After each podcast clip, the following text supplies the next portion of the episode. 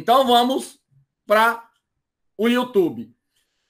YouTube é uma plataforma que foi criada em 2005, que significa você no tubo ou você na TV, você na televisão.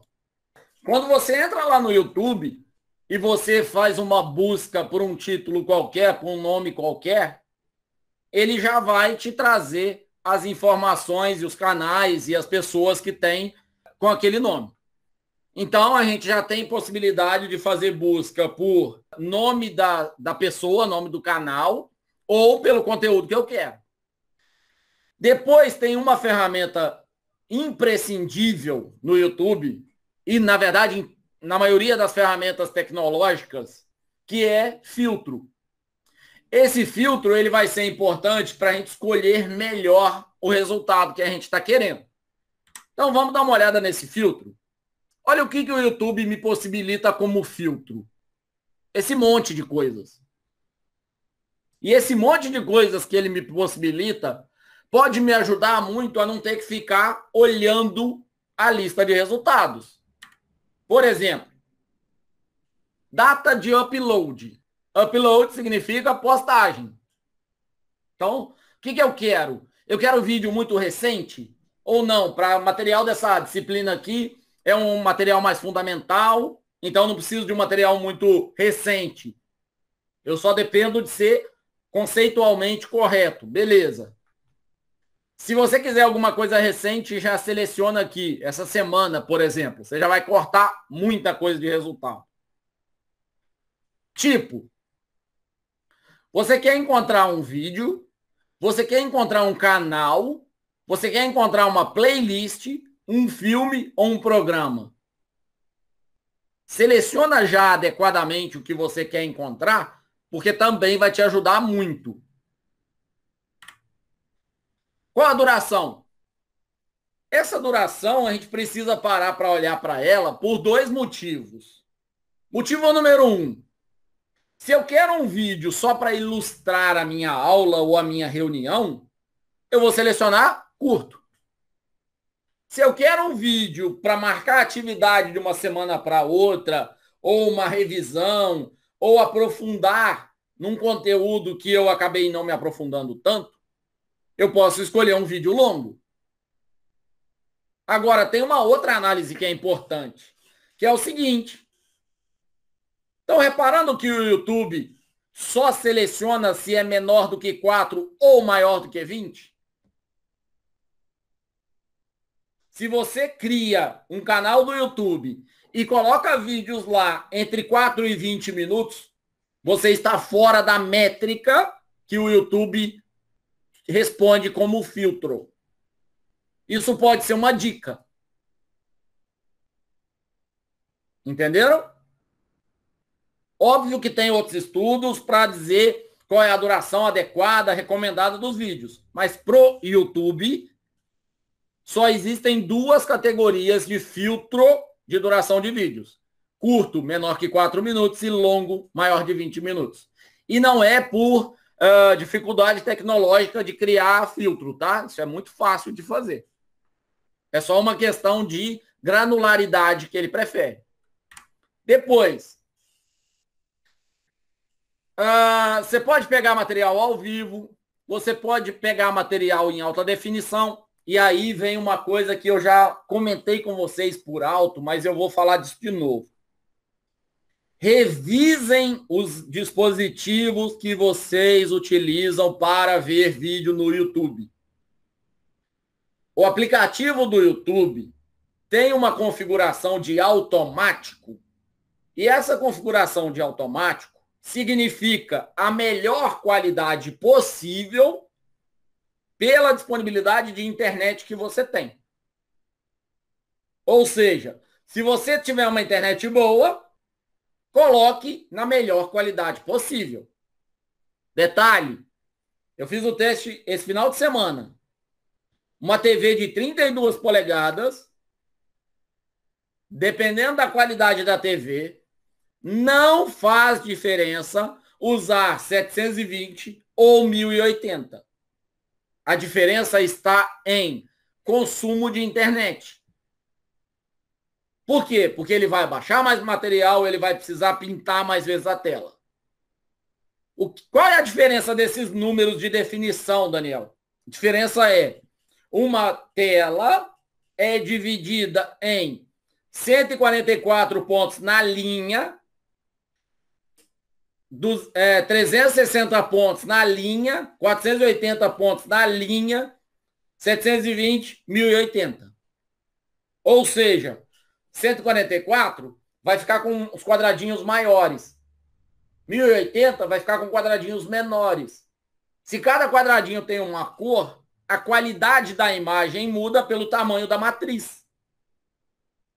Só que não adianta nada eu ter uma matriz com pontinhos muito pequenininhos, por exemplo, 4K, se a imagem não se a minha tela não comporta 4K. Entenderam? Então, verifiquem com cuidado, porque às vezes é melhor você travar. Selecionar lá qualidade 720, qualidade 480 e veja se faz diferença. Se você puder gastar menos internet, obviamente é melhor. Porque o vídeo vai travar menos, uh, vai funcionar muito mais rápido e não vai travar no celular do seu filho, no celular do seu marido, no computador do colega de sala e coisas do tipo. Ok? Depois tem Creative Commons, que você pode selecionar a licença do vídeo. E aí a gente pode conversar num outro dia sobre como é que funciona Creative Commons. Se é 3D, se é 360 graus. Sabe essas coisas de realidade virtual, de realidade aumentada? Tem celulares que já tem isso embarcado. Já vem nele essas utilidades. Então, basta você entrar lá na busca do YouTube, clicar aqui na, no buscar pelo assunto, filtrar, clica no filtro, vem aqui, escolhe 360 ou realidade virtual e você vai ter o material. Não tem que comprar nada. Ou então dá uma olhada na internet como é que faz uma caixinha para colocar o, o celular numa distância do, do, do rosto, né? Como se fosse um óculos de realidade virtual. Fácil pra caramba de colocar. Não tem novidade nenhuma. Aplicativo de graça. Na maior parte dos celulares já tem isso. E tem vídeo de graça no YouTube com esse material. Depois, como é que você quer que sejam classificados os resultados? por relevância, o que, que ele vai fazer? Vai avaliar o seu uso, vai verificar se o vídeo tem a ver com as coisas que você visualiza e vai responder para você. Tem alta relevância. Por data de envio, ou seja, eu quero na última semana, mas eu quero ver primeiro os enviados hoje. Por quantidade de visualizações, e por classificação. Percebam, se você passa por todos esses filtros aqui, seleciona adequadamente o que você quer, o resultado vem muito direto no que você precisa. Um vídeo curto, postado essa semana, que tenha alta qualidade, contagem de visualizações eu vou ter muito pouca resposta para poder melhorar. Então, o que, que vai acontecer? A hora que você faz uma busca dessa pelo tema da sua aula de hoje, ele vai te dar várias opções de vídeo. Você pode mudar a velocidade do vídeo. Você pode rapidamente escolher um vídeo, capturar ele ou baixar ele para colocar no computador e para poder usar na aula. Ou pegar o link dele e recomendar que os alunos assistam, que os alunos vejam ele online. Isso aqui é uma página de um canal. Eu peguei a página do meu canal só para servir de exemplo. O que, que a gente tem no início? Início são as informações que o canal configurou. Então, por exemplo, o canal pode ter configurado que aqui no início tem os envios mais famosos, os envios mais recentes, as playlists, um vídeo de apresentação. Isso tudo é escolha do dono do canal. Depois, vídeos, fica a lista de vídeo que o dono do canal já postou. Tudo que for postado no canal vai ficar ali nessa lista de vídeos. Playlists. Playlists são grupos de vídeos que as pessoas que administram o canal organizam e que tem algum tema relevante. Então, por exemplo, eu encontrei um vídeo legal no meu canal, por exemplo. O meu canal tem lá as playlists organizadas. Então, se você achar um vídeo interessante e quiser ver vídeos similares, você vai encontrar pela playlist dele os vídeos similares a ele. Em vários outros canais você vai ter, por exemplo, playlist de revisão de biologia, revisão de ciências, tá?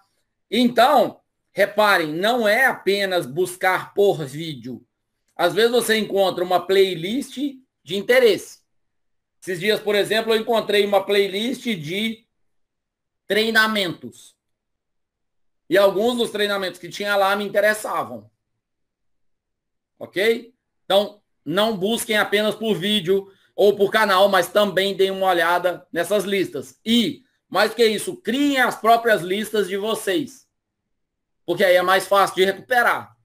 A vantagem é que essas playlists aqui, você pode criar ela como pública ou como privada. Se ela é privada, só você tem acesso. Se ela é pública, você pode, por exemplo, compartilhar o link da playlist da disciplina com seus alunos. Ou apenas o link de um dos vídeos com seus alunos.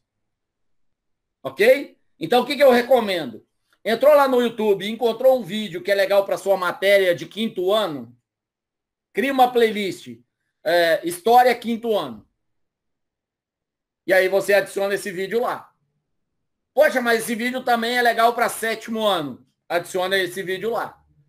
E aí, quando você for indicar um vídeo para alguém, para algum aluno, o que, que você vai fazer?